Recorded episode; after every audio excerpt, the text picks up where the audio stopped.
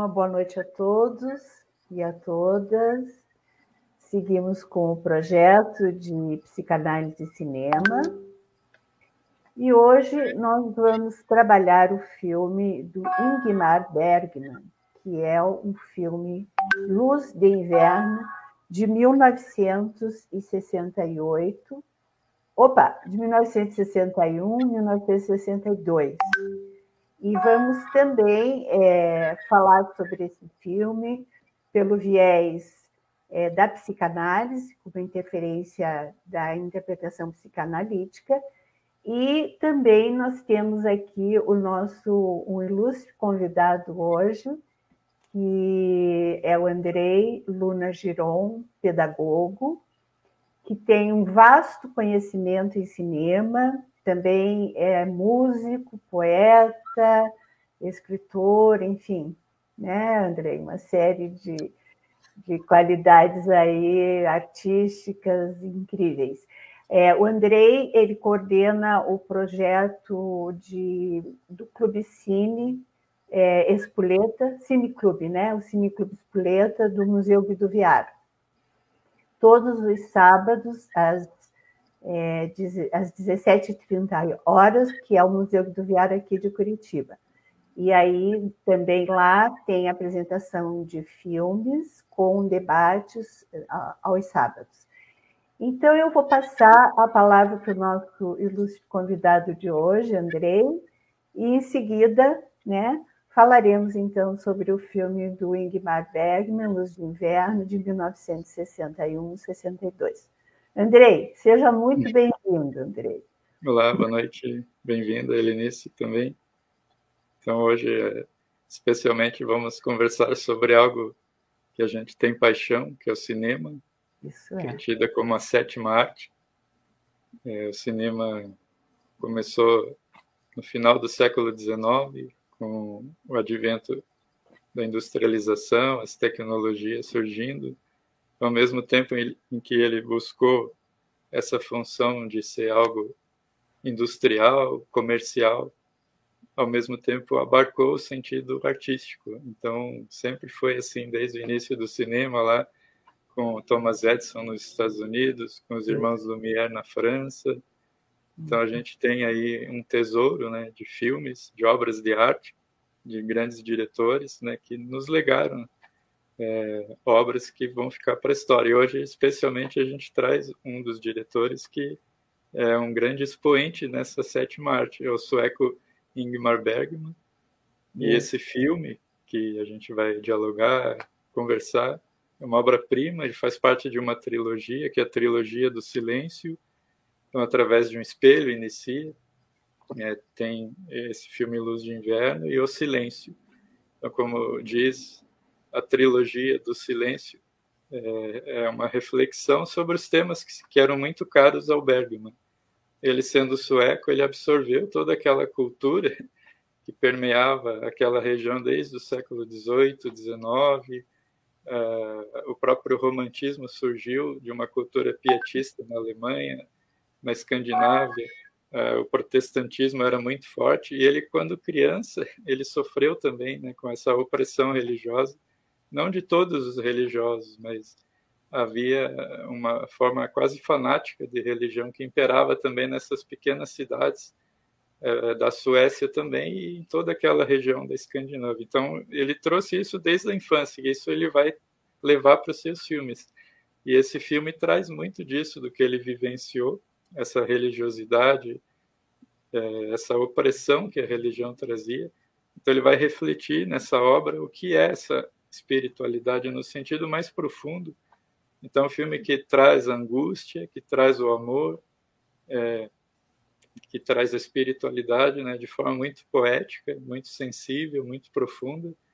Então, é um cineasta que ficou para a história. Ele faleceu em 2007, né, no mesmo dia que o Michelangelo Antonioni, um diretor italiano também excepcional, então é um filme que dá para a gente comentar bastante, principalmente psicanaliticamente, né, com ele início. As relações humanas ali são complexas, mas elas têm a ver com todos nós, né? O ser humano passa por tudo isso e a arte tem esse poder de aprofundar, né, de colocar uma luz sobre é, esse existencialismo, sobre tudo isso que o ser humano vivencia, né? então de forma bela e essa beleza sempre é transformadora. Né? Então o Bergman em todos os seus filmes ele traz sempre essa arte, né? Isso é uma característica dele e ele começou a realizar obras, como eu disse, baseado no teatro lá de Henrique Ibsen, de Strindberg, que escreveram obras primas, é, tanto na Noruega quanto na própria Suécia, que já tratavam dessas relações. E ele começou a escrever roteiros de cinema ainda muito cedo, corrigindo alguns. Aí ele entrega um roteiro para um diretor famoso na época, Alfred Joberg, e ele fica encantado com esse roteiro, né, e acha já que esse jovem é muito promissor. E no ano seguinte ele já vai realizar então o seu primeiro filme como diretor, que é Crise.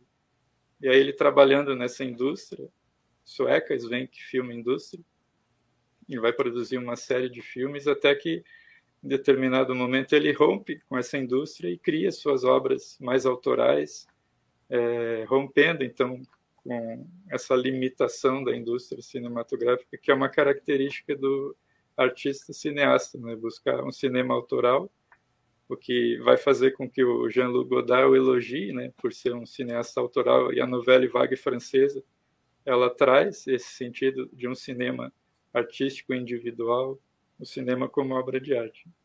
Então hoje a gente vai discutir né, sobre esse filme. Tem um elenco também maravilhoso, isso. Então, Helenice pode comentar também alguns aspectos aí bem uhum. complexos, né, marcantes do filme. Sim, sim.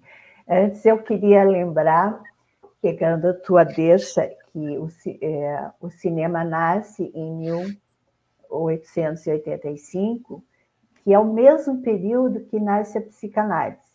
Então, é, esse casamento, né, que tem estado cada dia mais e muito, muito melhor, né? É interessante porque o próprio Freud, ele no início ele não aceitou muito bem, ele ficou meio a contragosto eh, do que do que estava acontecendo. E é impressionante hoje o tanto que o cinema, as, essas obras, esses, esses roteiros, esses diretores têm falado para a psicanálise e o tanto que a psicanálise tem para falar né, com o cinema. Então, é, eu, apaixonada, como disse você, essa paixão que nos, que nos move, que nos aproxima, né?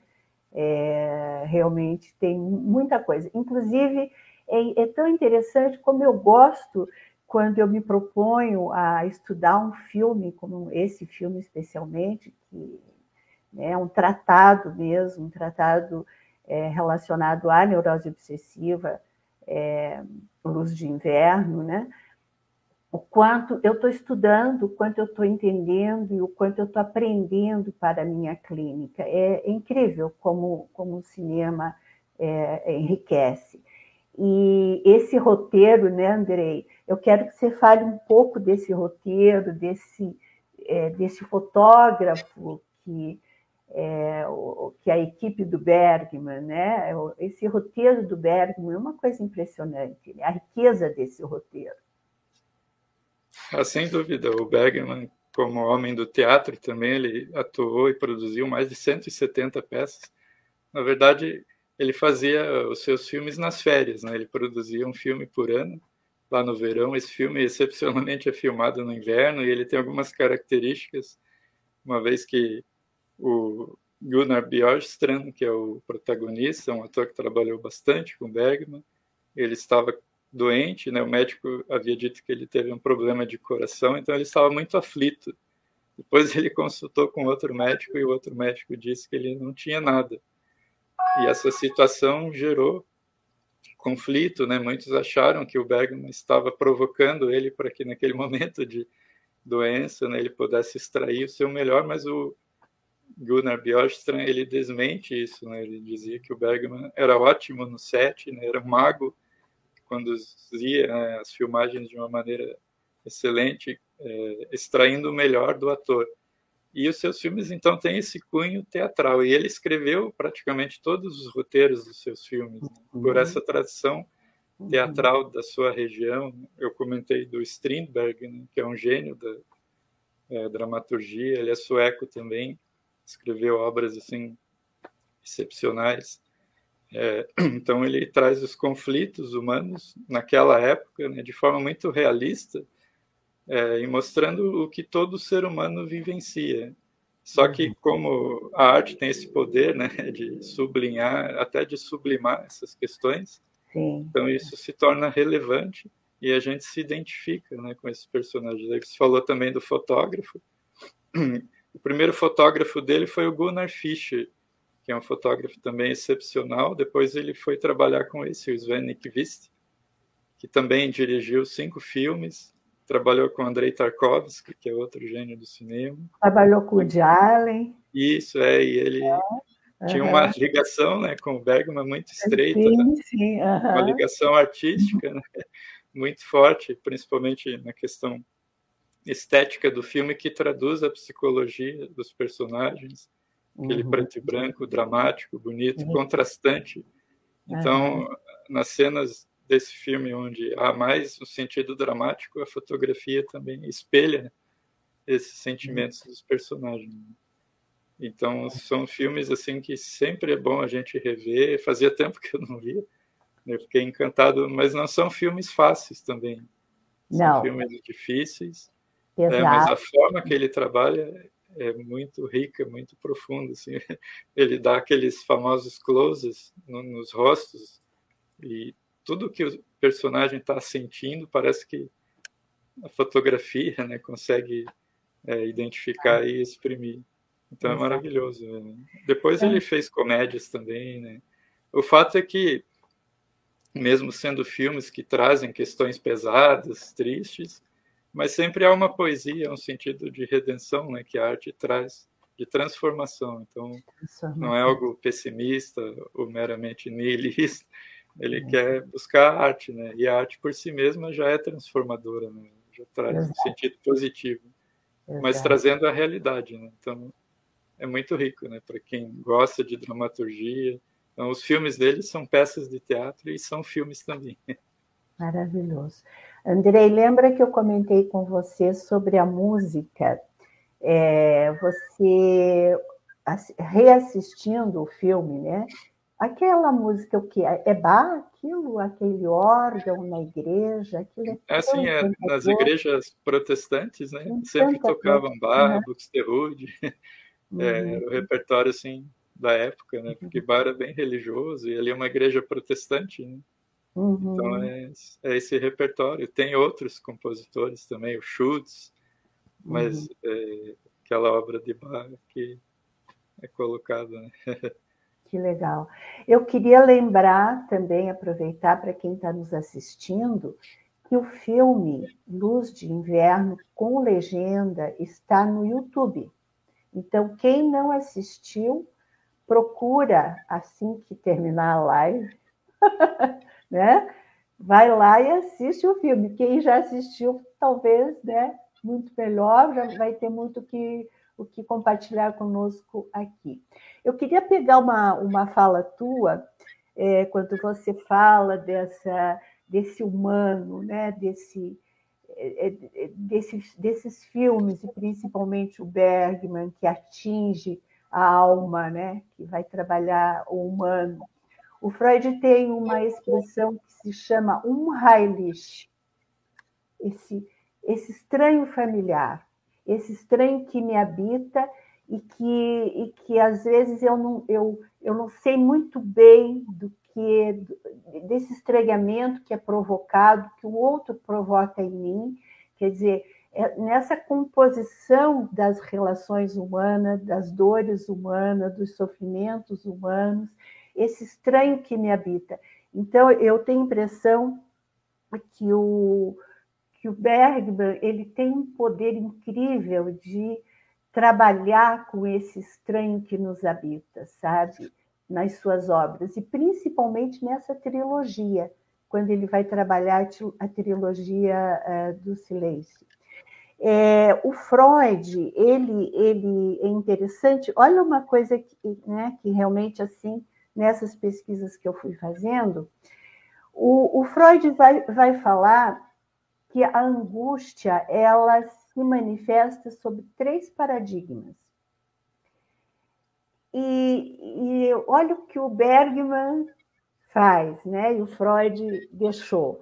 Ele vai dizer que os paradigmas, os três paradigmas da angústia, porque na verdade essa trilogia do silêncio, ela nos coloca diante da angústia, dessa angústia existencial, né? Os três filmes que seriam então através de um espelho, Luz de Inverno e O Silêncio, que acaba sendo depois a trilogia do silêncio.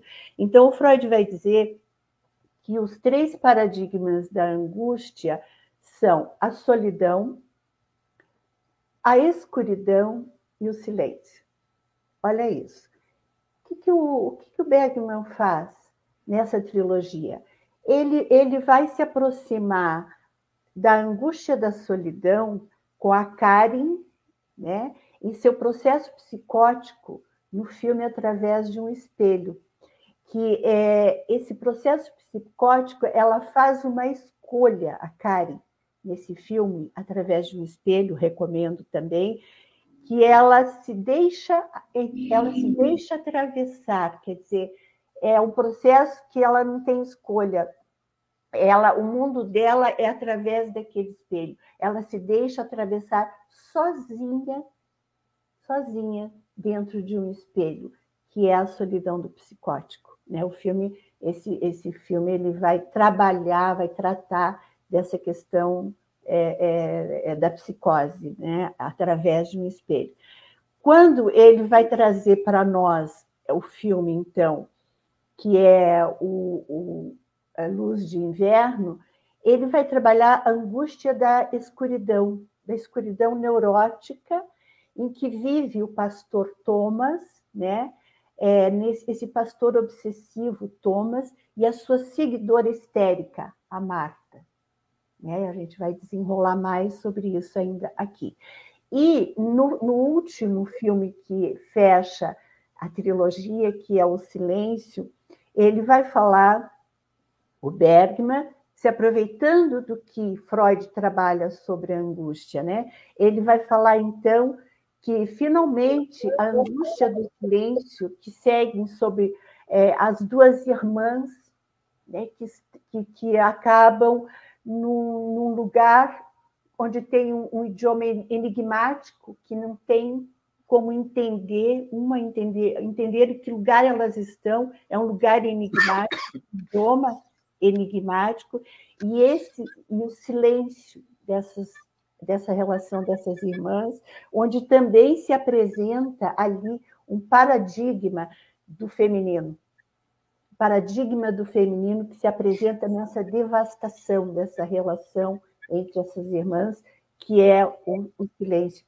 Então, olha que, que incrível, né? Ele, ele se apropriou da obra freudiana, é, desse, desse trabalho do Freud sobre a angústia e faz uma trilogia fazendo os três filmes com temas relativos a isso. Eu fiquei encantada quando, nas minhas pesquisas, eu fui fazendo, podendo fazer é, esses entrelaçamentos entre é, o cinema, mais uma vez, e a psicanálise. Passo a palavra para você, André. É muito bom a sua colocação, né? trazendo é, psicanálise, né, que como você frisou, teve um andamento junto né, com o advento do cinema. E historicamente, né, a gente percebe nessa obra do Bergman, como eu citei, a influência da literatura escandinava, mas também do próprio pietismo que deu origem ao romantismo, foi uma espécie de oposição ao iluminismo. Claro que muitos autores franceses iluministas também tinham um aspecto revolucionário, né, queriam romper com os padrões, e a gente sabe né, que a própria Revolução Francesa foi um fruto né, dessa tentativa de quebrar todos os padrões, inclusive na política, apesar de que descambou depois para algo mais terrível, né, para violência. mas esse romantismo influenciou esses escritores da Escandinávia no sentido de que eles buscavam romper com aquele padrão estabelecido na literatura, eh, nas artes, né? tudo tinha que andar dentro de certos padrões. E o romantismo, que vem desse pietismo, que é uma espiritualidade mais individual, mais introspectiva, né, que faz você buscar o teu caminho, você agir de forma livre, você criar o seu mundo. Então aqueles escritores eles absorveram esse romantismo, essa literatura, que daí não trazia nada muito padronizado, nada muito é, correto entre aspas, e buscava até o sentido da tragédia, o sentido de um sofrimento maior, né? não na resolução dos problemas, mas na visualização da realidade da vida, como ela se apresenta, mas com sentido de liberdade e de afirmação também. Claro que isso vem da Grécia antiga, também, né? O teatro grego ele buscava essa realidade. Às vezes o herói não conseguia realizar as suas façanhas, mas ele tinha um sentido afirmativo de vida. Então o romantismo novamente busca e o Bergman, já nos seus filmes, ele vai trazer esses elementos que vão romper tanto a forma do cinema, como era realizada, buscando novas concepções técnicas. Nos anos 60, ele vai realizar Persona, que é um filme emblemático né, desse modernismo é, do cinema. Uhum. Um filme histórico, já com essa vanguarda. A época do cinema novo, né, que se instaura em várias partes do mundo, até no Brasil, com Glauber Rocha, mas tem início na França, com a Novelle Vague, com Jean-Luc Godard, François Truffaut, a Novelle Vague japonesa, a tcheca, em todos os países. E ele é um expoente também desse cinema que se abre, né, que rompe com essas barreiras, com esses limites, inclusive nos roteiros, né? Por isso que ele traz elementos assim tão fortes, né? é, que são reais mas que buscam um sentido de liberdade, né, de se buscar a solução interiormente, né, através da sua percepção. Então, o personagem né, daquele pastor é assim: ele vai refletir sobre o que é a espiritualidade, o que é Deus. Não é algo que ele aprendeu naquela religião que oprimia, mas a espiritualidade traz também a angústia, né, esse sentimento de sofrimento, de amor é, ele encontra de certa forma aquele Deus dentro dele, né? E a partir dali ele consegue também ter uma nova postura é, em relação às pessoas, né? Então é uma libertação. E o Bergman se libertou também de certa forma foi, foi. daquele uhum. momento opressivo da infância com esse filme. Né? Ele falou: não preciso é. me sentir oprimido, né? Existe a angústia, existe o é. sofrimento tem até o grande filósofo dinamarquês, o Kierkegaard, né? Que é um filósofo do existencialismo espiritual, da angústia. Né? Então, a angústia faz parte do ser humano. Existe algo que o compositor Arvo Part, que é um compositor de música clássica contemporânea, ele falava que na vida existe uma tristeza natural. Essa tristeza sempre existe. Sim. Mas ela existe para a gente transformar sempre, né? É como Sim. uma noite, né, em que depois vem o sol, vem o dia. Então, essa angústia faz parte né, da vida, né? essa melancolia, como um pôr do sol, né? A gente sente, né? Uma dose, um, pouco, um pouco dessa dose, né? Um é, pouco um pouco faz bem, né? Um pouco... bem Não, trabalhado. Né? O próprio Freud fala isso, né? Ele fala dessa, é, dessa de uma certa tristeza, né? Que esse, é, essa, esse contato consigo, né? Ele, ele coloca dessa forma. É, o, o oposto da euforia, digamos assim, né? um pouco mais conectado consigo. Né? Mas nós trouxemos aqui também algumas imagens do filme para a gente poder ir acompanhando, porque eu acho que uma primeira imagem que seria então esse pastor, o Thomas, né, que são os personagens, e, e nesse momento ele, para quem não assistiu o filme, também para quem assistiu o filme, a gente pode ir, ir conversando sobre isso. Porque esse filme Luz de Inverno, ele tem uma relação muito forte com a pulsão de morte, né? que está enquadrado com uma, uma fantasia neurótica da religião. Né? Esse pastor Thomas, que acaba de, de celebrar o culto deles, a, a missa, né? E, e, ele, e ele então é, recebe esse Persson, né? Esse casal, casal Persson, porque esse homem ele está muito desesperado, muito assustado, que ele está é, sabendo da bomba atômica da China e está com receio que, enfim, ele está numa angústia que é o tema da morte. Então vejam, o tema da morte, né? E o pastor, e ele vai, a, a esposa leva para ele procurar um, um, um, conselho, um amparo, um auxílio espiritual para amenizar essa angústia dele. Então, é sempre muito em torno do, do, do, do tema da angústia. E, nesse momento, é, eles estão ali e o, o pastor, olha só o que o pastor fala, né?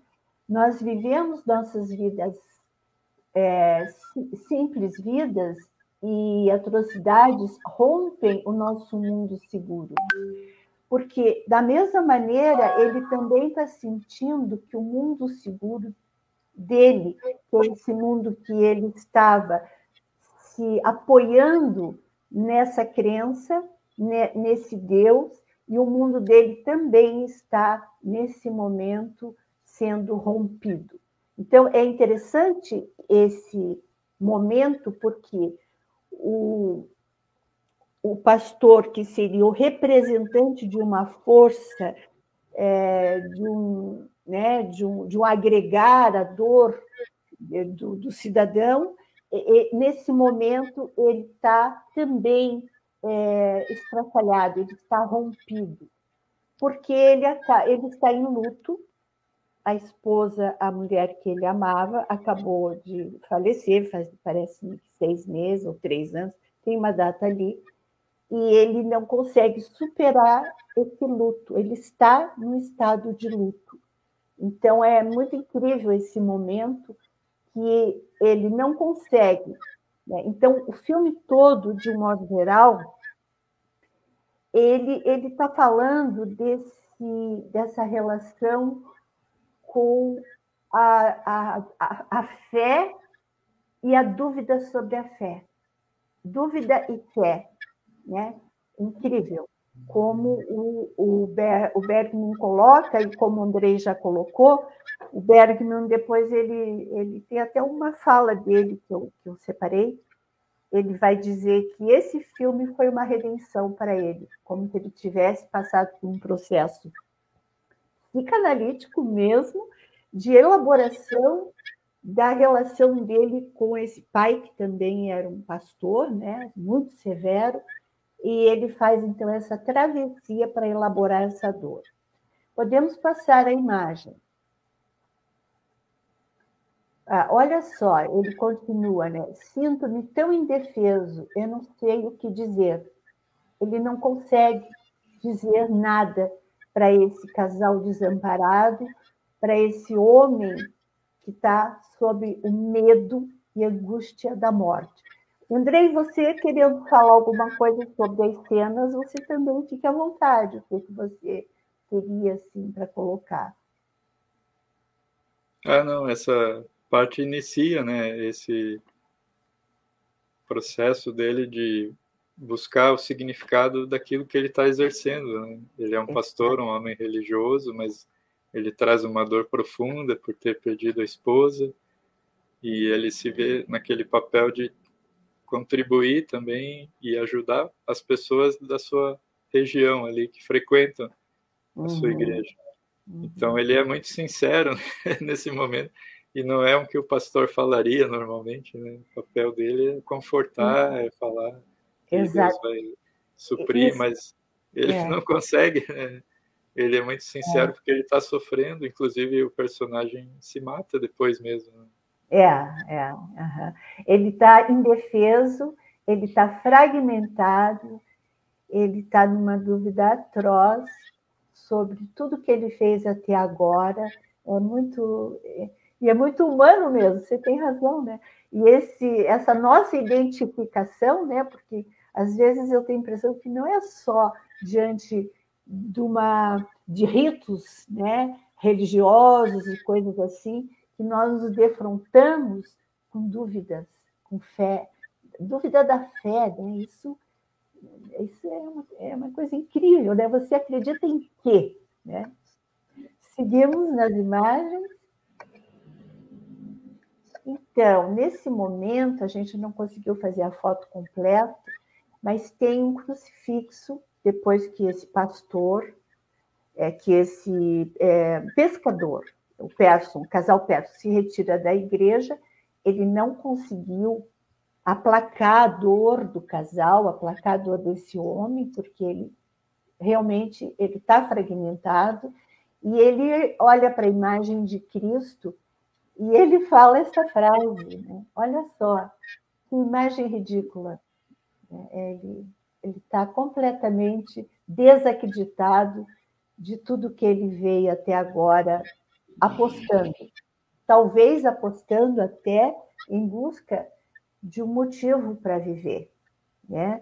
Que, que então, se for para pensarmos nesse essa angústia da neurose obsessiva, né, de precisar esses laços é, de ritos, de rituais religiosos, sobretudo, para se apoiar, para poder se proteger de alguma outra questão um pouco mais angustiante, digamos. É quase como é, em busca de anteparos é, para dar conta da dor de existir, né?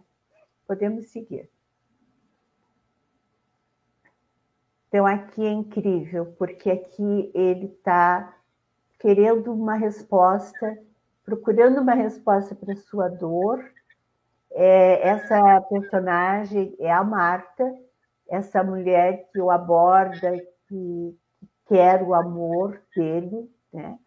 E ele está completamente é, endurecido, digamos assim, para qualquer outra possibilidade de, de, dar espaço para outra pessoa na vida dele. Mas pode falar sobre esse silêncio de Deus, Andrei? É assim, é interessante que ele vai refletindo sobre a sua própria dor e começa a fazer a conexão com a religião.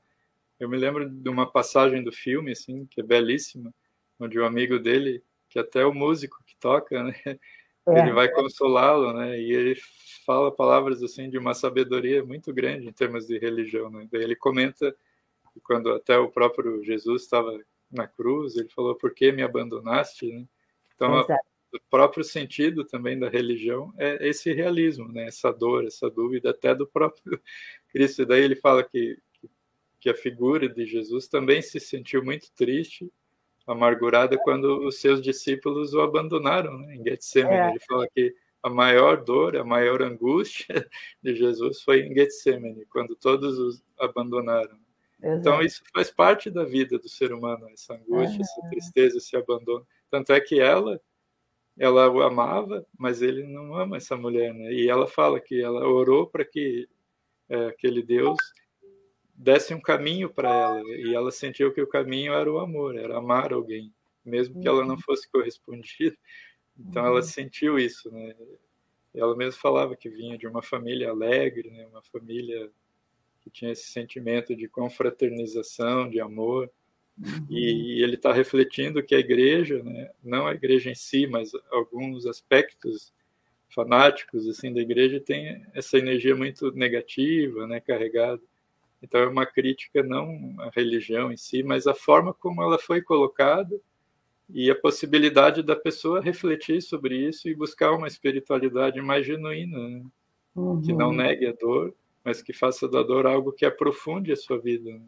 uhum. e faça ela encontrar o seu próprio caminho, né? que está dentro dela, né?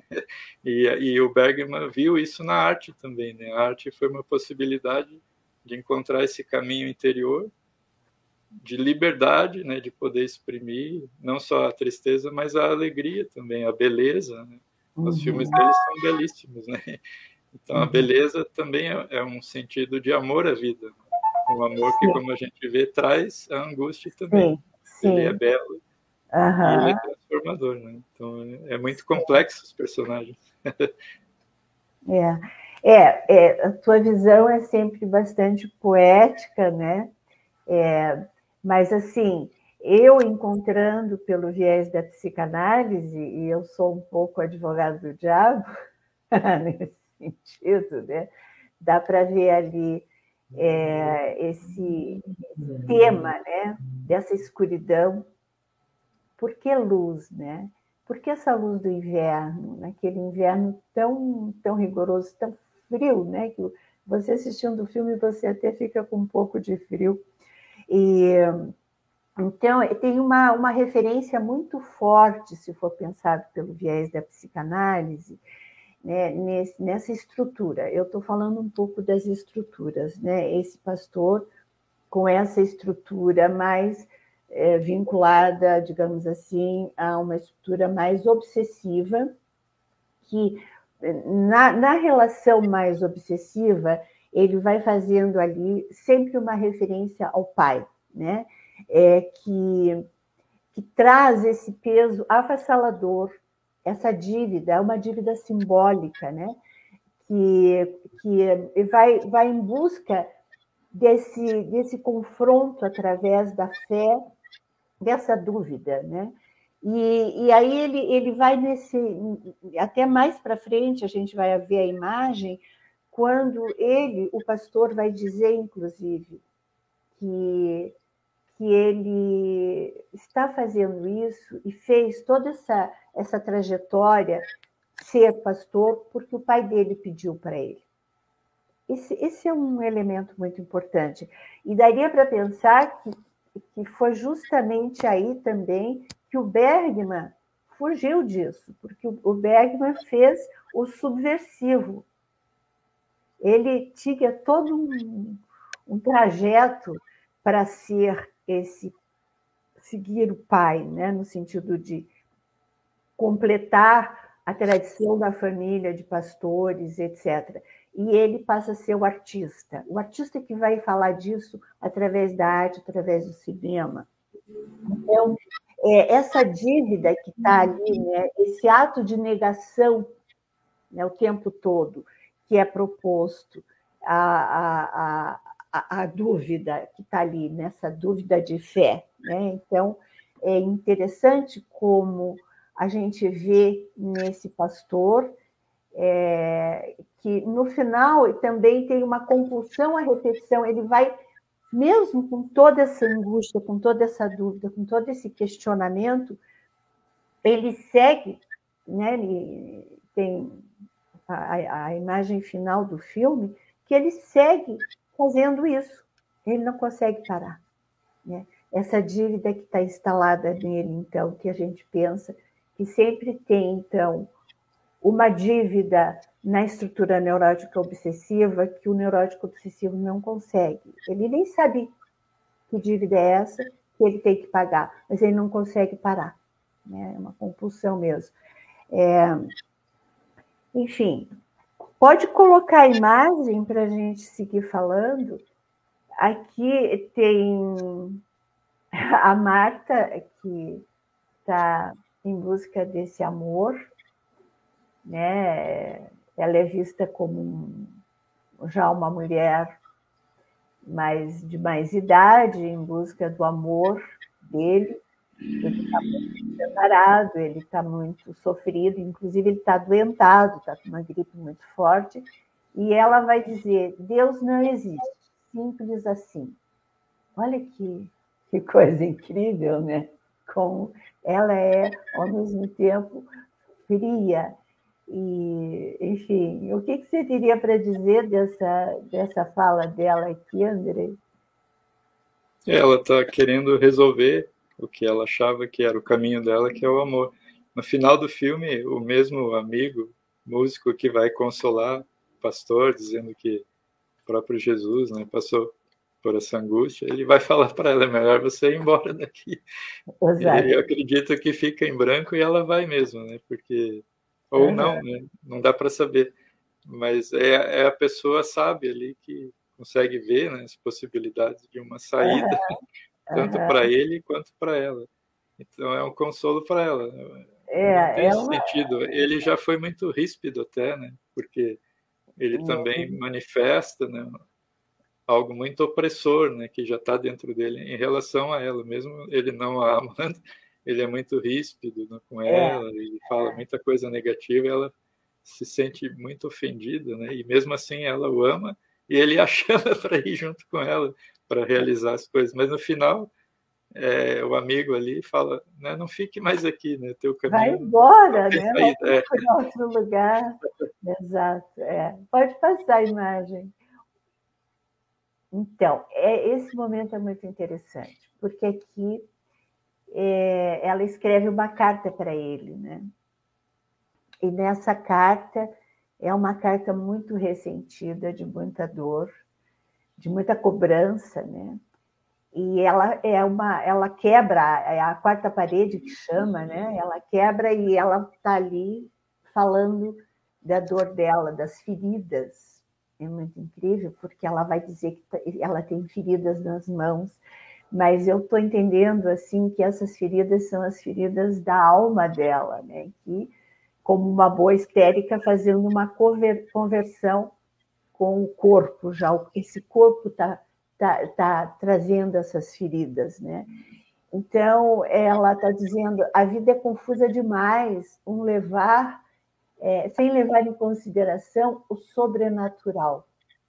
Primeiro, ela diz que Deus não existe, né? e depois, nessa carta, ela está falando de uma outra dimensão que não está sendo levada em consideração. Quer dizer, é, é essa, essa contradição que eu, eu entendi que ela que ela apresenta, né?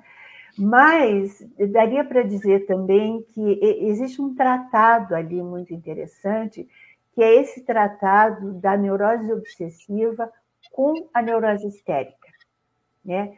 É essa escuridão dessa relação que, ao mesmo tempo que se repele, né? Porque ele é muito agressivo com ela, ele ofende profundamente, mais para frente ele vai ofender profundamente a ela, e depois de tê-la assim é, é, desmontado como mulher, né? ele fala é, dela como mulher, das, das coisas da, da, da, da, estrutura dela, enfim, impressionante a, a fala dele, cruel, muito cruel e depois ele chama para ela: Você vem comigo? Ali tem algo interessante desse jogo, dessa compulsão à repetição. Ele não consegue sair desse jogo e nem ela, né?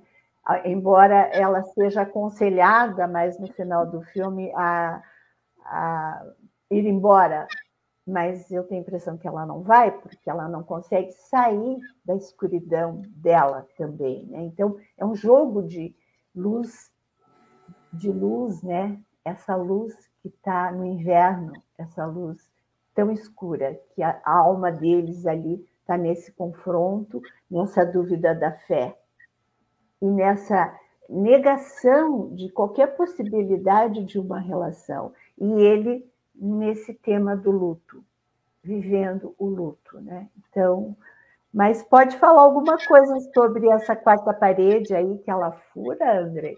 Dessa fala dela, dessa, dessa questão dela com relação a, ao sobrenatural, é... que agora ela está falando disso, né? Esse filme já tem uma quebra de paradigma cinematográfico. Quando ela vai ler a carta, ela aparece na tela, no plano, lendo a carta. Uhum. Isso é muito interessante no Berg, né? É, quebra né, o sentido linear do cinema. Então ela olha diretamente para você lendo a carta, uma expressão do que ela está transmitindo naquela carta. E a gente percebe que depois ele também sente é, esse arrepio, né? essa uhum. força que ela expressa na carta. Seria o uhum. desígnio dela amar alguém que é algo religioso que é colocado para ela ter na vida como sentido, como propósito, mas ela não realiza isso, né? assim uhum. como o pastor também de certa forma não consegue realizar uhum. aquele plano seu é, de buscar um sentido mais profundo, Exato. apesar dele já começar a refletir sobre isso, né? creio que ele amadurece E o filme tem esse olhar distante para o futuro também, né? Exato. Todo esse momento, né? Ele é uma reflexão uhum. no presente, mas essa escuridão. cabe ao futuro, né? Então a gente também usa isso como referência para nossa vida. Mas a Ingrid Tully é uma atriz excepcional, né? Que é assim, tá uhum. tá aparecendo. Trabalhou bastante com Bergman. Muito, Ele é. tinha várias mulheres, atrizes excepcionais. Ele teve uma filha com a Liv Ullmann, que é uma atriz excepcional. Eu falei do filme Persona, né, que é um filme uhum. emblemático dele. Então, é o primeiro papel da Liv Ullmann nesse filme. É, a pessoa que morre no filme é o Max von Sydow, que é o maior ator da Suécia. Fez muitos filmes com Bergman também. Até o Alf que é aquele diretor antigo lá do cinema mudo, da Suécia, trabalhou em Morangos Silvestres também como ator. Então ele tinha uma trupe né, de atores teatrais assim, que a trabalharam equipe, com ele a, a vida inteira. Né? É a equipe dele, né? É uma irmandade, né? Como eu falei, eles filmavam nas férias, né? Ele fazia teatro durante o ano inteiro, grandes peças. Uhum. Aí nas uhum. férias ele fazia um filme para se divertir. Assim. Para se divertir, cerca de 60 filmes, né? Uhum. E alguns estão entre os maiores filmes da história, como A Fonte da Donzela, Fanny Alexander, Fanny é o Sétimo Selo. É. Fanny Alexander deu o Oscar de fotografia também para esse diretor, que é o filme que fala da infância dele. Foi né? o último, né?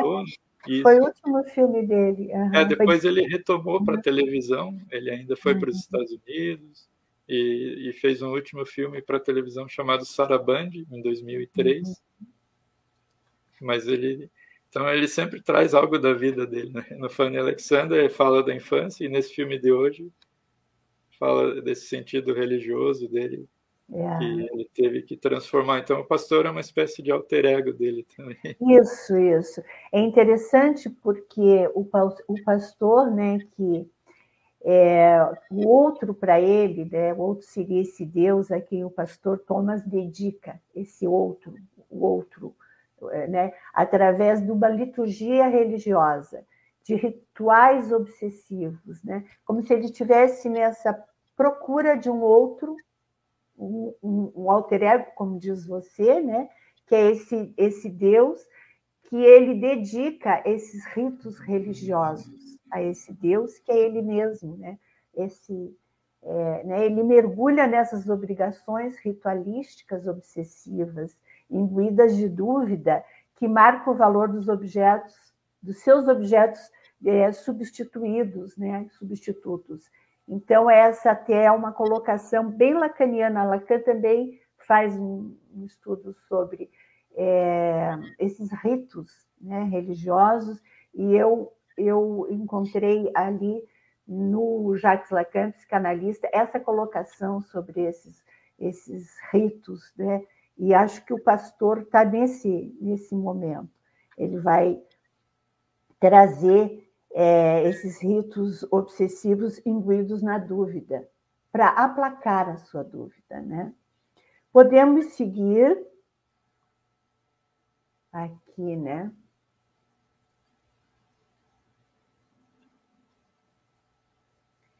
Ah, ela, ela, essa é uma fala dela, que ela está lendo a carta e muito angustiada, porque ela estava com as feridas nas mãos, né? Achei que essa fala dela, ela vai dizer: Deus, por que você me fez eternamente insatisfeita? É, esse é um tema muito bom, que é a insatisfação, né? É a insatisfação que a gente pensa em psicanálise que é um tema da estrutura neurótica obsessiva, essa insatisfação. Então, ela vai marcando, e engraçado como o Bergman vai marcando os, os personagens, né, Thomas e Marta, nesses quadros dentro da psicanálise. Ele vai colocando a Marta bem num quadro neurótico é, histérico e o e o Thomas, o pastor, nesse quadro mais obsessivo, e ele faz esse jogo dessa relação do casal. Eu tenho a impressão que o Bergman realmente estava bem imbuído de psicanálise, viu? Porque realmente é, os filmes dele são, são incríveis nesse sentido. Pode passar a imagem, Lia. A Lia está aqui conosco, escondidinha. Ah, tá. Bom, ali ele segue procurando, ele volta, o, esse, esse pescador, né, o Persson, ele retorna sozinho, sem a esposa, para ouvir os conselhos e, e, ser acolhido, uma tentativa de um acolhimento para aplacar a angústia dele, que ele acredita que o pastor vai, vai fazer isso, afinal, seria quase como uma obrigação do pastor. E é justamente ali que está toda a questão. Né? Pode passar, ali. Olha, essa é, um dos conselhos que o pastor acaba falando para ele. Já tive sonhos incríveis na vida. Eu seria uma pessoa notável no mundo. Ou seja, está completamente imbuído é, de, de um ex nihilo, como se diz, de quase um nada, né? porque ele está ele tá num vazio existencial, em busca mesmo, diz você, Andrei, de uma renovação para sua alma, para sua fé. Né? Ele está nesse momento de uma grande dúvida. Pode passar ali.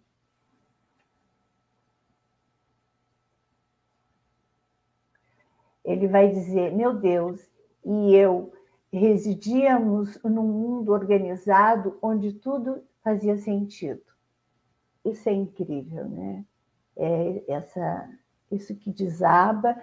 E o, e o, o pescador, o Persson, vem falar para ele de uma bomba, de uma bomba atômica, que ele ouviu no rádio que essa bomba estaria sendo uma ameaça. Eu, eu pensei nessa bomba ali como algo bem, é, bem simbólico, no sentido de que algo está para explodir dentro da estrutura dessas pessoas, dentro da, do pastor, na sua busca por um lugar de que fé é essa que eu estou, né? Que fé é essa? Existe isso? Deus me abandonou, né? é, da Marta, que está nessa busca insatisfeita, insana por esse amor, que também é um amor que não, que não existe, desse pastor, desse pescador que está vivendo um momento explosivo da vida com relação à, à morte, o tema da morte, quer dizer, é, de que bomba é essa que está se falando, né? Fiquei pensando, por que, que justamente, talvez estaria acontecendo mesmo, tempo da Guerra Fria, é, que o Bergman também era sempre muito, ele, muito atento a esses movimentos né, do momento, mas ele traz esse tema para esse filme, essa bomba que está para explodir aí dentro da estrutura subjetiva dessas pessoas. Fiquei pensando nisso, André, o que, que se me diz? É, assim, é, ouvindo você falar, eu pensei novamente no espírito do movimento romântico né, do século XIX, final do XVIII, onde era uma tentativa né, de extrapolar esse mundo organizado em, em, todas as esferas, na arte, até na religião também, e buscar algo mais interior, uma uhum. introspecção, uma espiritualidade interna, onde você teria liberdade de criar o seu mundo através da ação e os românticos viam na arte uma ação libertadora de criação né, e de transformação. Então, você, de alguma forma, seria é, esse criador né, maior da sua vida, e isso é, traz um sentido de redenção também. Então, a gente está falando de cinema, que é uma arte. Né? Então, uhum. a arte tem esse sentido, só que aqui ele está trazendo também todas as convenções sendo quebradas, né?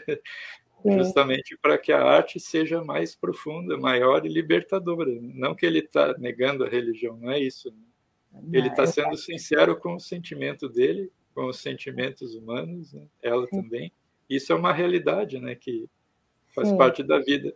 É, historicamente falei da Grécia, né, o teatro grego era assim também. O filósofo Nietzsche elogia bastante o teatro grego, porque o grego, na sua tragédia, no seu teatro, foi o início né, desse movimento tão rico, tão maravilhoso. que fez surgir a ópera depois, por exemplo, mas a gente via ali uma série de problemas, né? É, sofrimentos, mas no final todo mundo saía da peça assim maravilhado. Né?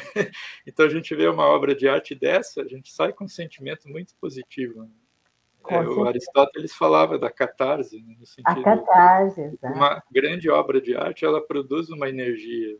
Uhum. Então você vê o sofrimento, claro, é real, mas ao mesmo tempo existe uma energia, né? Uhum. uma força. Né?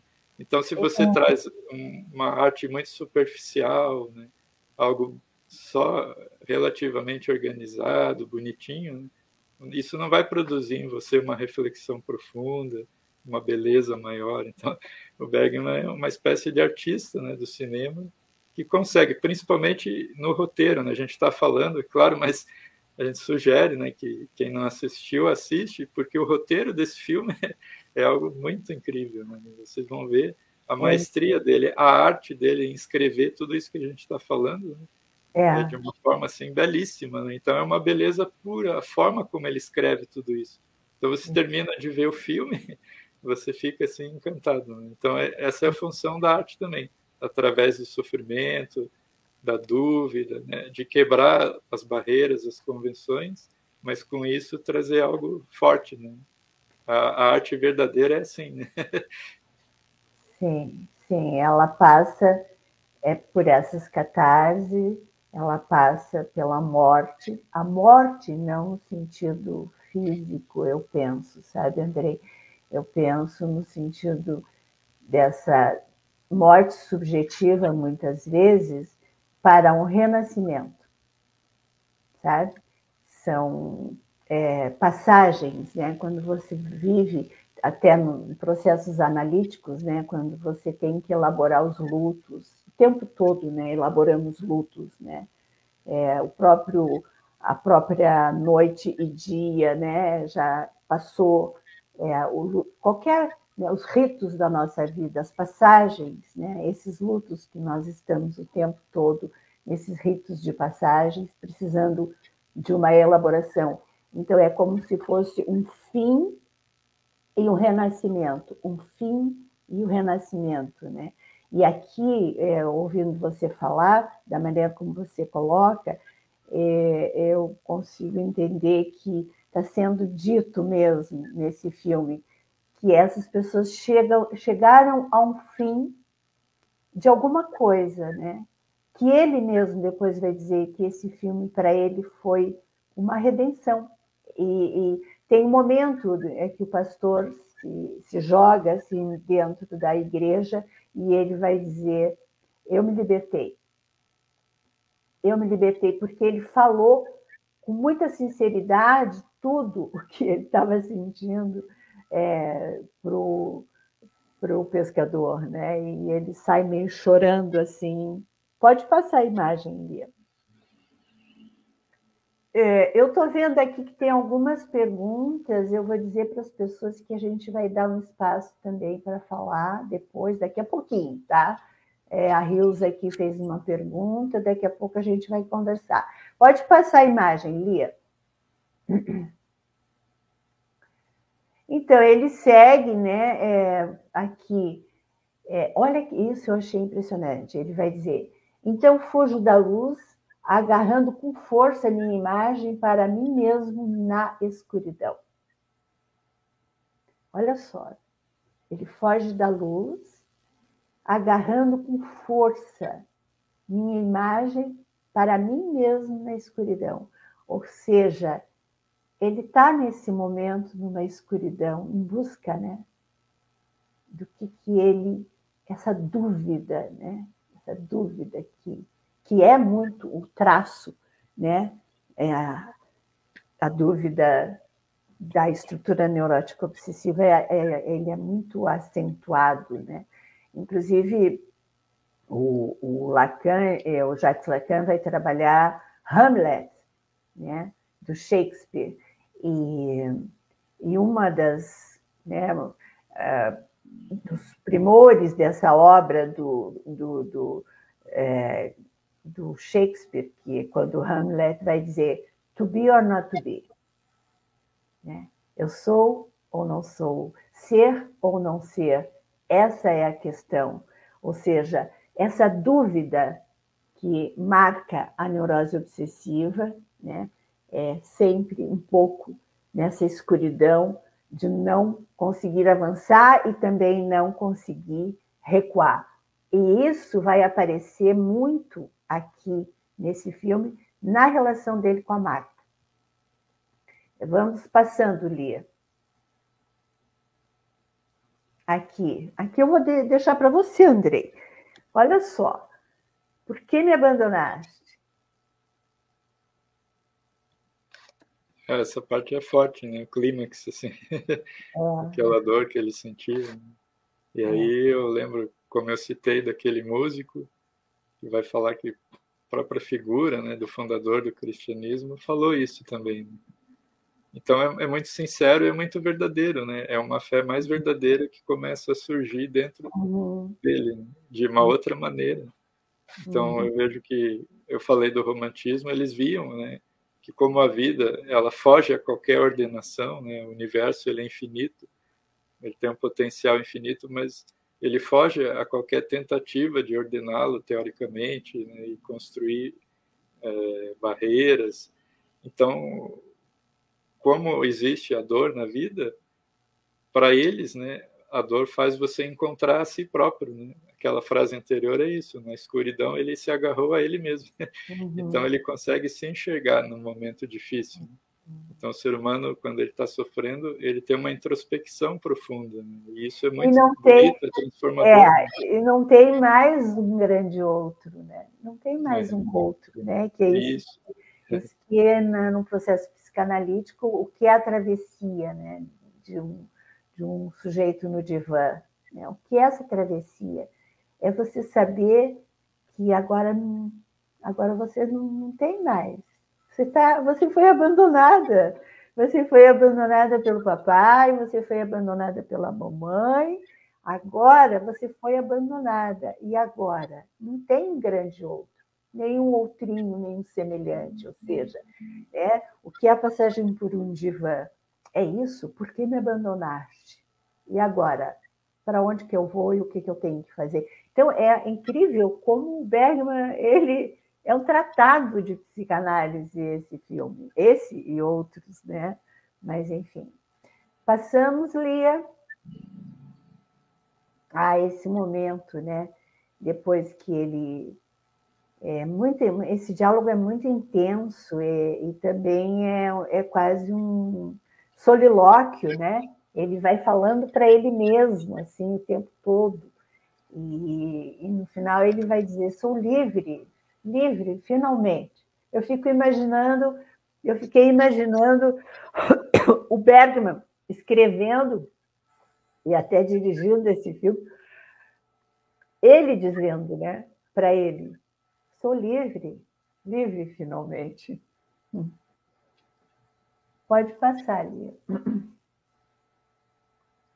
Ah, então aqui, é, então foi a tragédia, porque o pastor, o, é, o pastor está ali olhando, porque o pescador, ele não, ele sucumbiu, ele não conseguiu realmente é, ele acaba se matando. Então, tem ali também o tema da morte, esse tema é, da morte no real da realidade, ele não, ele não faz o giro, esse giro que a gente estava falando, né, que você está falando da redenção, dessa escuridão, para depois poder encontrar-se numa outra luz da fé, de um outro movimento, né? Ou porque me abandonaste, agora eu sou por mim, né? Não tem um grande outro, não tem mais, agora eu sou por mim.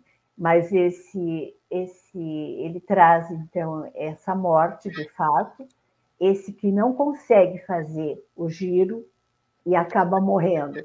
Eu entendo que essa morte no filme ela, ela, ela é um suicídio, é o tema do suicídio, a morte no real, mas nem todos é, precisariam, digamos assim, passar por um processo de suicídio, mas muitos não conseguem sair da morte em vida.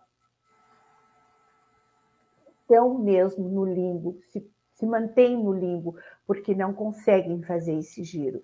Inclusive, é um giro, é uma retificação subjetiva que a gente propõe um trabalho psicanalítico para você encontrar, depois de tantos lutos que você teve que processar um trabalho psicanalítico, você encontrar, encontrar-se e, e, e, ter, então, ali a sua vida agora nas suas mãos. Né? Ou como diz o, o Jacques Lacan, a, a saber fazer com. Agora, eu sei fazer com, com, né? Isso que é, é eu sou agora, né? Com esse nome do Pai que está aí, saber fazer com. Então, é, eu entendi também, pelo viés psicanalítico, que ele mostra a morte, essa bomba, ele não consegue fazer o giro, como outros estão ali procurando. Né? Teria alguma coisa para falar disso, André? É, a morte é uma presença nos filmes do Bergman. Uhum. E ele fala daquela sociedade que impera ali de guerras, ameaça de uma bomba. Uhum. Também acredito que querendo dizer que existe a banalização da morte. O pastor ele se sente, claro, culpado entre aspas por não ter conseguido favorecer esse personagem né? e ele acabou se matando. Mas ele não banaliza a morte, né? ele aprofunda. Tanto é que o olhar do pastor para ele é um olhar de muita profundidade, de muita seriedade. Né? de reflexão. Então a morte ganha um peso também, ganha um peso no sentido da vida. Né? Então é aprofundado também essa visão sobre a morte. Não é algo banal, né, que aconteceu é, e pronto. Né? É. Ele traz uma seriedade, né, até uma espiritualidade, né, para a morte, porque ele é. se sente é, compelido, com compaixão, né? Ele sente essa empatia por aquela pessoa humana, né? E os filmes deles são muito humanos, né? Tem um humanismo assim que transborda, e apesar deles negarem, assim, as relações são muito fortes, né, entre os personagens, entre os seres humanos, né? Então ele, ele valoriza essa relação ao máximo, né? Seja ela negativa, positiva, às vezes até com certo exagero, né? Porque é uma questão teatral também. O teatro ele exagera de certa forma. Há um crítico, né, que falou que Shakespeare traz todos os personagens como uma espécie de deuses, né, de gigantes, né? porque Sim. ele coloca uma lupa de aumento né, nas características humanas. Né? Então, é, isso é valorizar cada pormenor, cada sutileza do som. Uhum. Então, aqui, esse olhar dele, tanto é que é uma cena muito lenta, né? que se desenrola num naturalismo assim absurdo. Então, ele está querendo dizer, aquele momento, a cada instante, né, é valorizado aquilo, né? o olhar dele para aquela pessoa, um outro ser humano né? que uhum. faleceu, que ele podia ter ajudado e ele falhou de certa forma. Então é muito bonito né? essa empatia dos personagens, que às sim. vezes não se encontram, mas que não deixam de ser profundas. Né? Sim, claro que existem levezas também, há momentos né, leves, como a vida é também, mas não deixa de observar o que é importante também, né? valorizar esses momentos. É a função da arte também, é isso. Né? Sim, claro. Passamos, Lia. É, aí é, é, é, o confronto ainda dessas hostilidades entre a Marta e o pastor Thomas, que ela diz às vezes é, você fala como se me odiasse. Pode passar ali. Aqui ele vai ser muito cruel com ela. Como você pode ser tão cego? Não. Daí ele responde: não fique histérica. Aí o, o engraçado é que o Bergman coloca essas palavras, né? Não fique histérica, né? É, e ela, ela faz esse jogo histérico mesmo, ela se faz de vítima, ela, ela se faz de. Ela se faz, né? ela, ela, é todo teatro, né? A histérica ela está sempre procurando um palco, ou para chorar, ou para. Então ela vai fazer essa sofredora, e ele, nessa hora, ele é muito cruel. Pode passar. Ele vai dizendo, olha o que ele diz: estou enojado e cansado de tudo isso, de tudo que tem a ver com você. Ele, ele é hostil, ele é cruel, ele Ele é muito cruel com ela. É, mas é incrível, né? Porque mesmo sendo tão cruel com ela, é como se é, esse lugar dessa mulher, que é o meu amor, e ele não tem agora, ele não pode, ele está em luto, né? Então, pode passar ali. Aí depois de muita hostilidade, de muitas palavras pesadas e muito pesadas, que ele vai é, falar para ela, ele está saindo e ele diz: Quer vir comigo? Isso é uma coisa incrível, porque é, é como se nesse, nesse jogo de amor e ódio, nesse jogo de dessa hostilidade que ela se coloca nesse lugar pedindo isso e ele fazendo isso, né? É, é, e ela diz: Eu não tenho outra saída, eu tenho que ir. É o que ela responde. Daí ela pergunta: Quer realmente que eu vá? E ela acaba indo. Pode passar ali. Pode passar.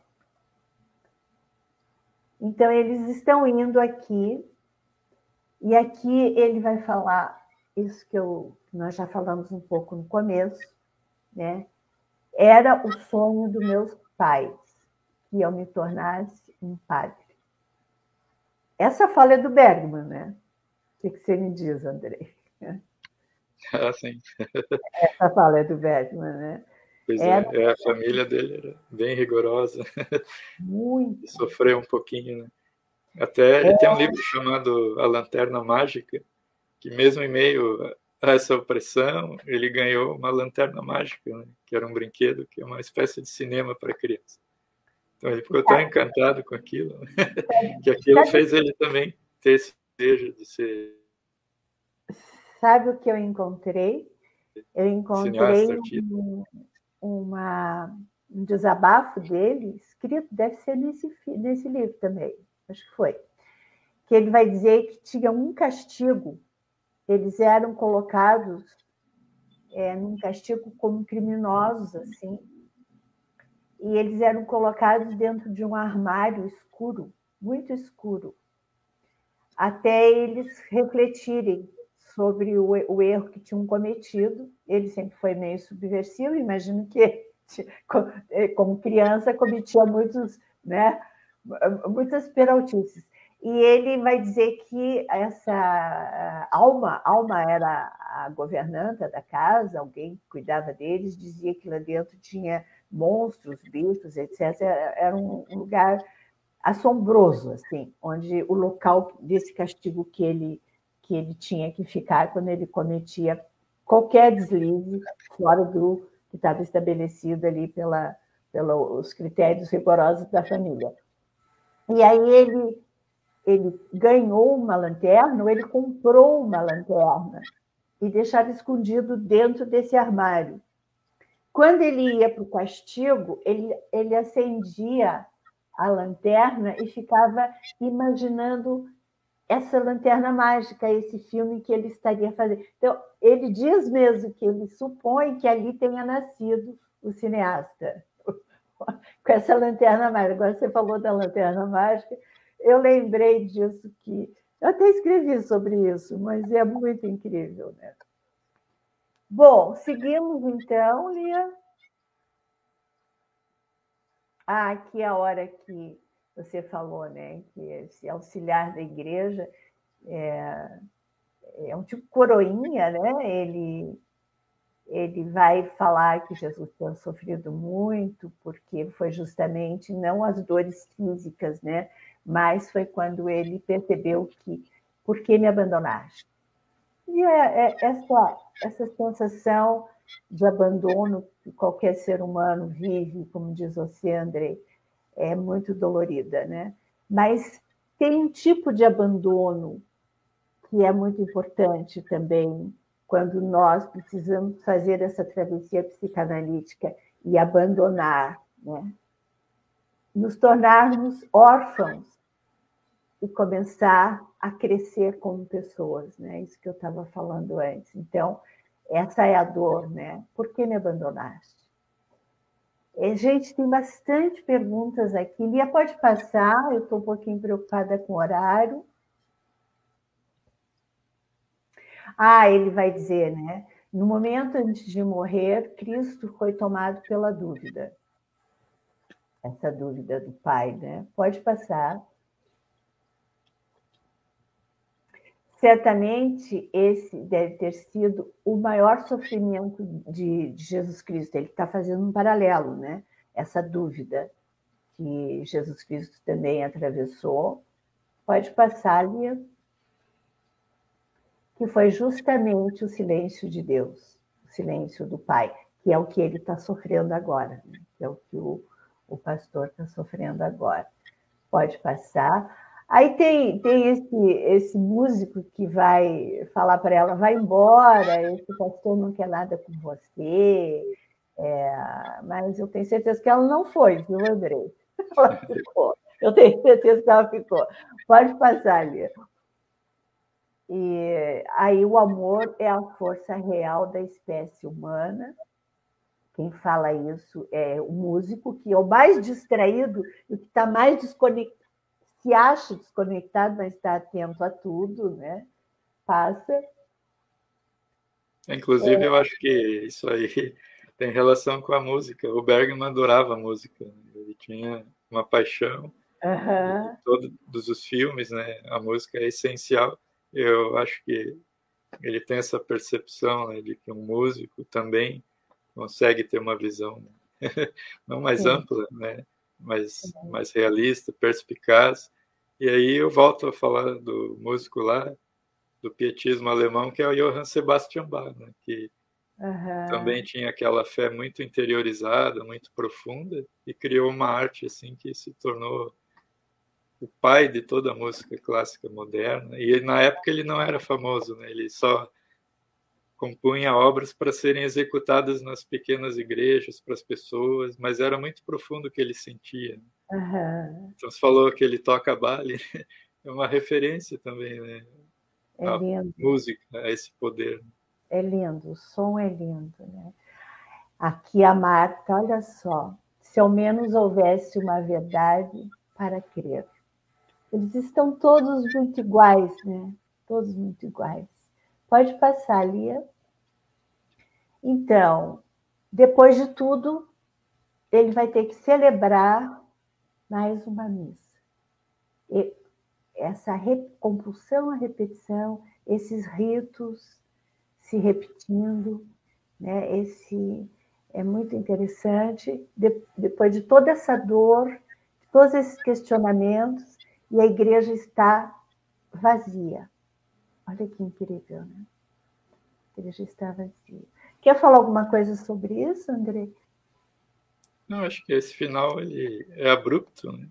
Uhum. Ele não tem aquele fim linear, né, de algo Exato. como um clímax. Uhum. Ele corta justamente para você ficar pensando no futuro né, desses personagens. Isso que é muito uhum. rico. Né? Uhum. São personagens é. que não acabam né, naquele momento do filme. Eles vão continuar. Vão mudar seus pensamentos ou não, a gente não sabe. É. Mas em um dia de filme, que é representatividade né, do tempo, a gente uhum. viu que o ser humano passou por tudo isso e vai continuar passando. Né? Então o filme não quer dizer que agora eles vão ser dessa maneira apenas. Né? A gente não sabe. Uhum. Mas que houve uma reflexão e uma transformação, sim. Isso. Um dia, né? É um dia na vida desses personagens. É um dia, exato. É incrível. Esse é o estranho que nos habita. Esse é um Heilish, um Heilish freudiano mesmo. Esse estranho familiar. Mexe com todos, né? É um dia na vida desses, de, desses personagens, mas que é uma reflexão para todos nós. E, enfim. Temos aqui perguntas da Rilza. Eu vou ler, daí o Andrei também pode, tendo Carlos aqui. A Hilza vai falar o seguinte: o filme mostra a angústia através da desestabilização de um agente da fé.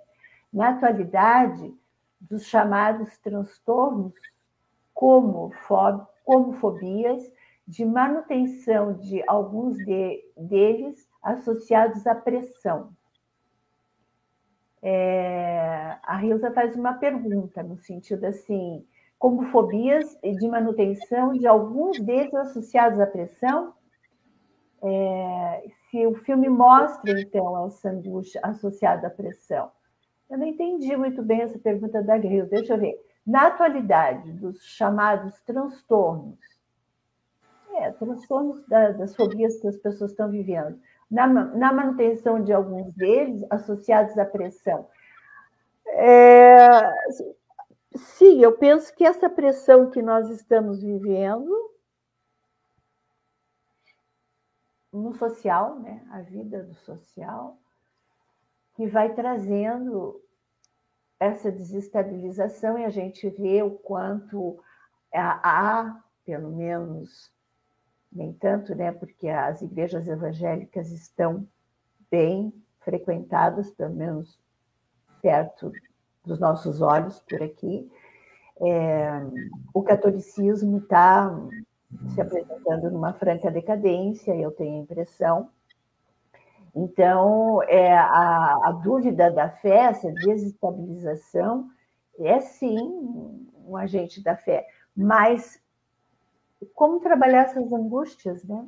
O que fazer com elas? Eu tenho a impressão que, que essa pergunta da Rilza vai nesse sentido. O que, que você teria para falar disso, Andrei? É bem complexo, né? Mas eu vejo sob a ótica do filme, né, que é uma obra de arte. A arte tem essa função também de é, provocar algo mais elevado no interior do ser humano, cultivar algo mais elevado. Então eu lembro de um pensador que fala o seguinte: a gente tem que se cercar de coisas elevadas, né? da chamada aristocracia, mas não é uma aristocracia econômica, aristocracia é. cultural. É o Nietzsche que fez esse cunho, né? Então, se a gente se cercar de boa música, de boa literatura, de bons amigos, né? Coisas elevadas, né? Então, isso faz a nossa vida ser mais saudável, né? Nos cercarmos é. da natureza, da beleza, é, buscar um sentido de diálogo sempre, é, nunca ceder ao ódio, nunca ceder a essa força negativa. Então, é isso que, que é o poder da arte, que o Bergman muito bem faz, né? Então, a educação, a cultura, a paz são os elementos né, que, que vão, de certa forma, ajudar na cura também. Né? Claro que existe a ciência, existe a psicanálise, que são instrumentos maravilhosos né? a serviço do ser humano também. É uma série de coisas, mas, mas é, cada pessoa tem que buscar né, dentro de si um cultivo de algo bom. Né? Claro que a gente vai ter sofrimento mesmo também, né? mas a gente tem ali uhum. os nutrientes dentro da gente, dessa terra, que a gente tem que é a terra da vida, né, para a gente poder. Eu acredito que a arte ajuda muito, né? Então, tinha uma outra pergunta da Rilza, mas saiu. Não sei por que saiu. Estava boa a pergunta. Ah, tá aqui. Achei. Deixa aí, Rilza. Ela vai falar: Machado de Assis dialoga também com Bergman. Era o sonho dos meus pais que eu me tornasse um padre. Faz parte de Betinho, de Dom Casmurro. Olha que lindo isso, Rio. Né? Diga, André, o que, que você tem para falar aqui? Eu não sabia, eu não, eu não lembrava. Não né? que legal, né? Trazer isso. Muito sabia. bom, né? É, que legal. É, o Machado é um escritor de uma modernidade, né? É. Uma psicologia também é, excepcional. Uhum. Ele também rompeu com esses padrões, né? Na literatura é. brasileira, de algo é, muito é. fechado, muito estruturado. Ele abriu essas fronteiras, né? criando uma linguagem mais solta, com mais é. ironia, mais filosofia. É como o Fernando Pessoa também, né? Uhum. Trazia nas poesias esse sentido irônico, leve, filosófico, né? que tem a ver com a desconstrução de paradigmas opressores. Né? que tem a ver com o filme. Isso, exatamente. Tem a ver com o filme, esse filme, Luz de Inverno. O Carlos Krieger Passos falou: a morte em vida é exatamente a do pastor. Pois, se já não acredita, não deveria ser tão sincero ao pescador, afirmando que Deus não existe. é, é uma questão mesmo, né? Ele está, o pastor está morto, morto nesse sentido da fé. E quando o, o, o pescador vai em busca desse, dessa, dessa fé, mas o pastor não tinha como. Ele estava tão esvaziado, Carlos. Realmente, eu acho assim que essa é a bomba. Essa é a bomba, né? não tinha. O que, que você essa teria é tragédia. Ah, essa é tragédia. Não, né? Mesmo que ele salvasse a vida desse cidadão por alguns dias, algumas semanas, esse, porque o lugar que ele ocupava, né, o pastor, é um lugar de mito, né, de, de um Deus para o humano mais frágil. E ele não estava mais ali, não era mais. Né?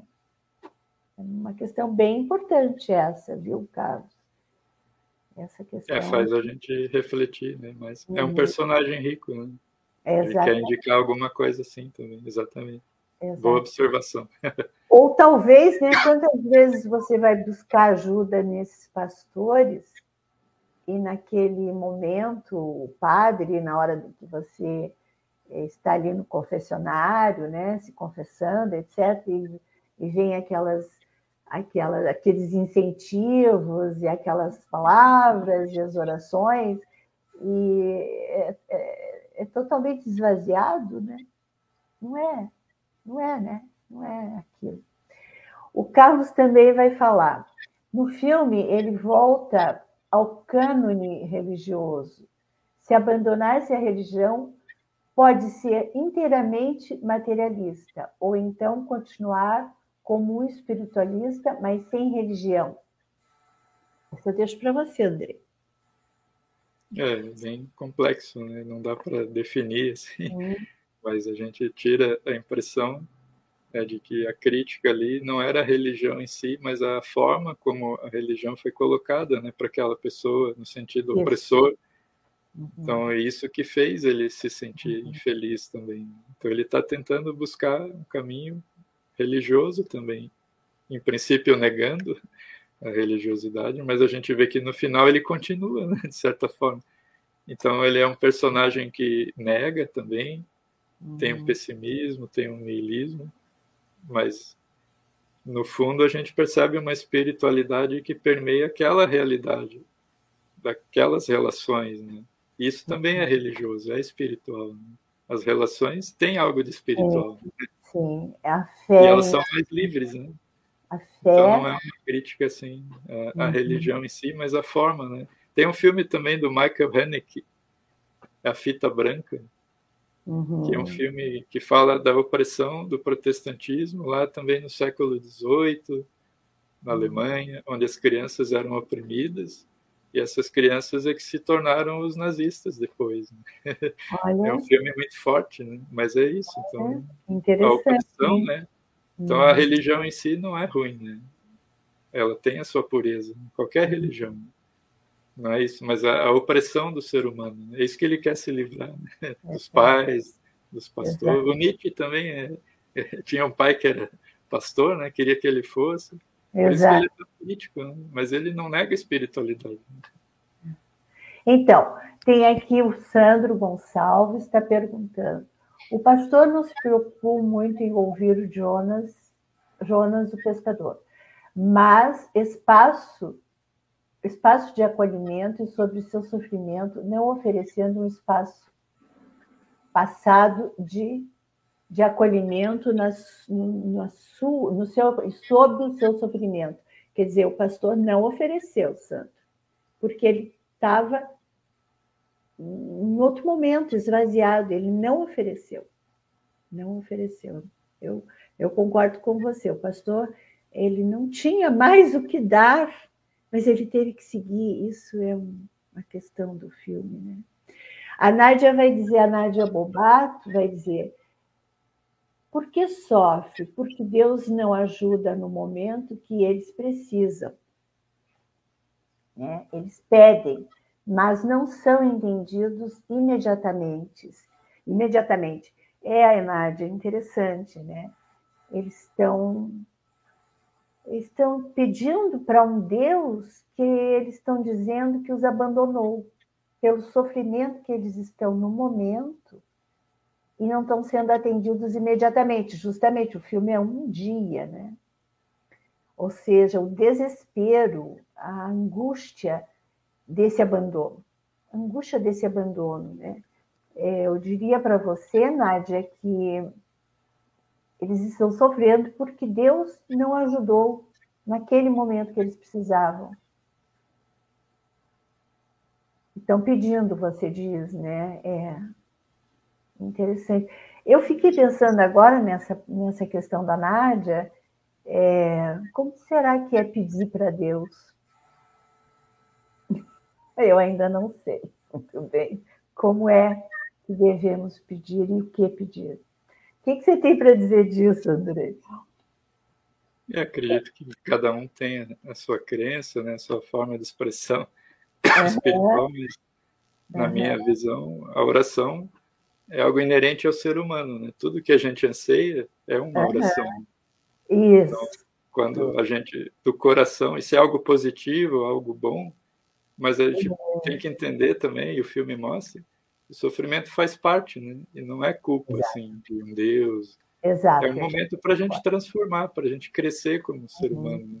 criar uhum. valor com aquele sofrimento. Ele não está ali em vão. Ele quer mostrar alguma coisa que está sendo transformada mais profundamente na nossa vida.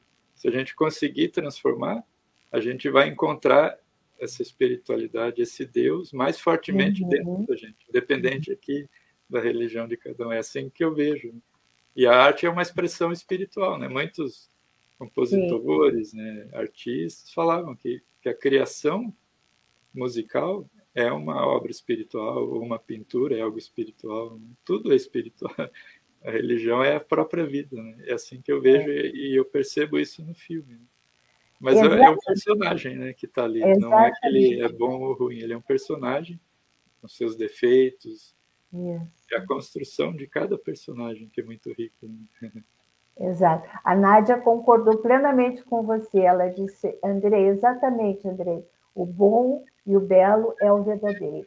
E eu também concordo, viu, Nádia? Concordo com o que o Andrei está falando. A nossa oração, a nossa, é, né, os nossos ritos diários, nossos hábitos de vida, eu tenho a impressão que já é já é uma oração, já é um rito. Né? Todos nós temos os nossos ritos, os nossos.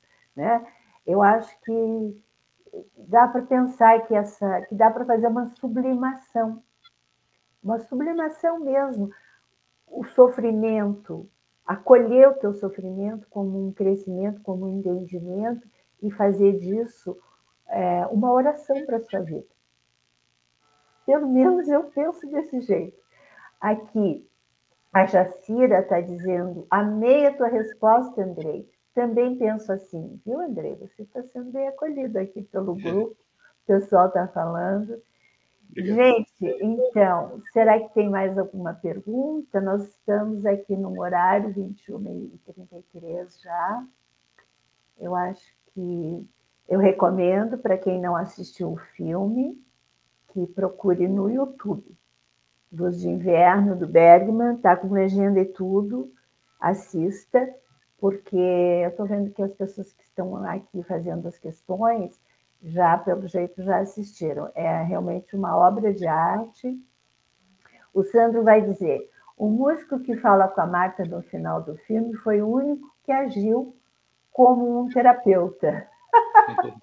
Ao menos que de modo grosseiro. Ele aconselhou não sei se ele agiu como um terapeuta, eh, Sandro. Ele aconselhou um terapeuta, não, pelo menos não sei, um psicanalista não aconselha. Um terapeuta, não sei, né? Mas, enfim, ele disse, vai embora, mas talvez mais como um amigo, não como um terapeuta, eu diria, Sandro. Ele Bom, foi sábio. É, ele estava ali prestando atenção naquele movimento todo, naquela engrenagem, né? daquela relação é, sadomasoquista, sei lá o nome daquilo, histérica e obsessivo, e ele disse: vai embora, vai procurar sua vida em outro lugar, aqui você não tem futuro. Então, as pessoas estão agradecendo. Gente, eu agradeço profundamente é, a presença de vocês aqui, esses momentos que a gente pode é, falar, estudar psicanálise. É, e também eu quero agradecer ao Andrei, ter havido algum probleminha lá com o equipamento dele, mas acho que ele já volta. Agradecer a presença do Andrei, o quanto o Andrei nos trouxe de, de informação, ilustrou essa nossa noite, esses nossos momentos, né? É, estamos pensando em seguir com esse projeto de psicanálise e cinema nesse, nesse formato e vocês sempre receberão, então, é, os comunicados, as informações. Eu quero lembrar que eu estou também, além desse canal do YouTube, Helenice Milani, psicanalista, lá tem outros vídeos, sempre reportando a filmes, séries, é, e coisas assim. Eu estou no Instagram, Helenice Milani, no Facebook também. Hoje no site, meu site, helenicemilani.com.br. Eu não sei se a Lia consegue colocar rapidinho esses contatos para vocês me encontrarem. E assistindo, compartilhem, né? E deixem, deixem um comentário, deixem um like, que isso, isso faz muito bem. Isso ajuda o nosso canal. O Andrei voltou, e o Andrei voltou, deve ter acontecido alguma questão ali com ele. Os agradecimentos, aqui a Rilza, o, o Marcelo, aqui. Então, vocês me encontram aqui, Instagram, YouTube, e o Andrei também. Andrei, você quer deixar alguns contatos seus? Quer falar, quer agradecer? Andrei, você teve um probleminha aí, mas voltou, né? Ah, desculpe o problema, mas queria agradecer né, a todos. Foi muito bom estar conversando sobre arte, sobre cinema, sobre o Bergman, né, que foi um grande artista da sétima é. arte. Nossa, Parabéns, ele, né? Fiquei muito feliz em poder dialogar em aprender. E, enfim, uhum. obrigado a todos que participaram também. A Lia, né, que nos ajudou. Então, e... a Lia está escondidinha lá num cantinho, mas a Lia foi assim, a nossa. Ela é que está aqui, gente, trabalhando escondida, mas ela é que está me segurando aqui. Lia, muito obrigada. Que coisa boa. Então. Obrigadão, pessoal. Uma boa, boa noite. noite a todos, um bom final de semana. Agradeço a presença de todos e seguimos com um projeto para o ano que vem de psicanálise e cinema, provavelmente uma apresentação ao mês. Aceitamos sugestões de filmes que, se vocês quiserem, é, é, que a gente possa trabalhar junto com vocês também. Uma boa noite, pessoal. Muito boa noite. Tchau, tchau. tchau, tchau.